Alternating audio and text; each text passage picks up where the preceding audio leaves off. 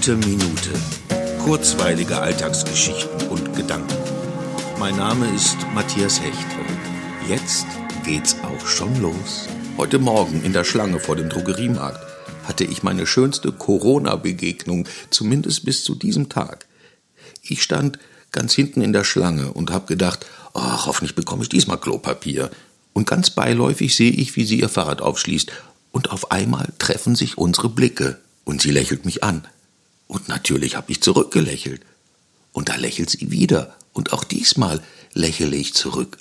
Und als sie ging, hat sie sich umgedreht und mich nochmals angelächelt. Und auch da habe ich natürlich zurückgelächelt. Und es war ein sehr offenes, freudiges Lächeln, das diesen Tag zu einem wunderschönen gemacht hat. Und es macht mir deutlich, dass das Leben gerade trotzdem weitergeht und Begegnungen trotz Sicherheitsabstand passieren. Also, einfach rausgehen und die Augen aufmachen. Und die Herzen? Ach, die Herzen. Die Herzen sowieso.